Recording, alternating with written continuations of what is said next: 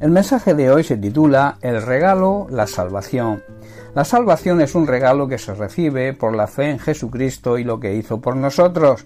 Tenemos un gran privilegio al aceptar a Jesucristo como Señor y Salvador, puesto que recibimos la adopción de Dios, nos hacemos dignos también de su llamado para salvación y por supuesto para recibir nuestra herencia, la vida eterna. Por el contrario, se corre un grave peligro cuando se desprecia dicho ofrecimiento del Señor a seguirle. Ese peligro es la condenación eterna. Nosotros somos quien decidimos, es nuestro libre albedrío. En Efesios capítulo 2 versículo 8 Pablo asegura lo siguiente, porque por gracia sois salvos por medio de la fe, y esto no es de vosotros, pues es don de Dios. Lo que Pablo nos enseña aquí es que al creer en el sacrificio y la gloriosa resurrección de Cristo, Dios nos regala la salvación. Existe una corriente, la corriente calvinista de Juan Calvino, que tergiversa este versículo y otros muchos para defender una de sus creencias, la doble predestinación, doctrina que asegura que Dios, en su soberanía, ha escogido a personas de antemano a quienes les hace el regalo de la fe para ser salvos, y el resto de la humanidad está predestinada a la condenación por no haber recibido dicho regalo. La predestinación calvinista es definida por boca del propio Juan Calvino como lo siguiente. Dice así, por predestinación nos referimos al decreto eterno de Dios en donde Él determinó su plan para cada ser humano. No todos son creados iguales, sino que algunos son ordenados de antemano a la vida eterna y otros de antemano a la condenación eterna, y según hayan sido predestinados a alguna de estos fines, decimos que han sido predestinados a vida o predestinados a muerte.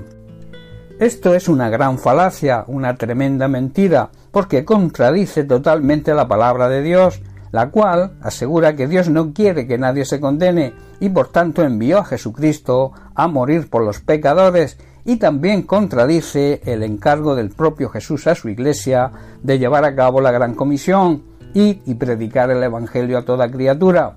Y yo pregunto, ¿para qué necesitamos predicar el Evangelio si todos estamos predestinados, unos para salvación y el resto de la humanidad para condenación? Según esta falsa doctrina, ¿qué ocurre si le predicamos el Evangelio a una persona que Dios ha predestinado a la condenación? Lo que Pablo enseña y la Biblia rebosa por todas partes es que el regalo no es la fe, el regalo es la salvación por medio de nuestra respuesta al llamado de Cristo, o sea, nuestra fe. Y esto es lo que la soberanía de Dios ha decidido. Dios regala la salvación por medio de Cristo y yo debo aportar mi fe para conseguirla. La ley de la no contradicción es una herramienta de la lógica que dice que una cosa no puede a la misma vez y en el mismo sentido ser y no ser. Una declaración no puede ser verdad y mentira al mismo tiempo. No puede ser cierto que en el asunto de la salvación tengamos libre albedrío y al mismo tiempo que no lo tengamos. Dios nos concede la libertad de decidir aceptar el regalo de la salvación o no, y esto es innegociable. La soberanía de Dios así lo decidió. La Biblia en ninguna parte dice explícitamente y de forma clara que Dios ha escogido a algunas personas para ser salvas y ha determinado condenar al resto de la humanidad basado en su sola elección soberana. El hecho de que no lo haya hecho así no hace a Dios menos soberano, pues en su soberanía así Él lo decidió. La enseñanza bíblica del libre albedrío del ser humano por el cual se responsabiliza y en la que el ser humano es juzgado de acuerdo a su respuesta a Dios y a sus obras, la enseñanza también de que la redención de Cristo está disponible a toda la humanidad, la enseñanza de que hay creyentes que pueden apostatar de la fe, entre otras muchas enseñanzas, ninguna de estas puede ser satisfactoriamente explicadas con el modelo y la doctrina calvinista. La Biblia sí dice, y es una rotunda verdad, que el pueblo de Dios hoy su iglesia es un pueblo escogido y que Dios sabe de antemano, debido a su omnisciencia, quién responderá a su llamado y quién no lo hará.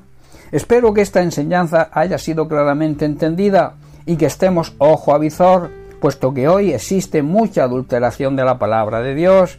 Bien, pues hasta aquí el mensaje de hoy.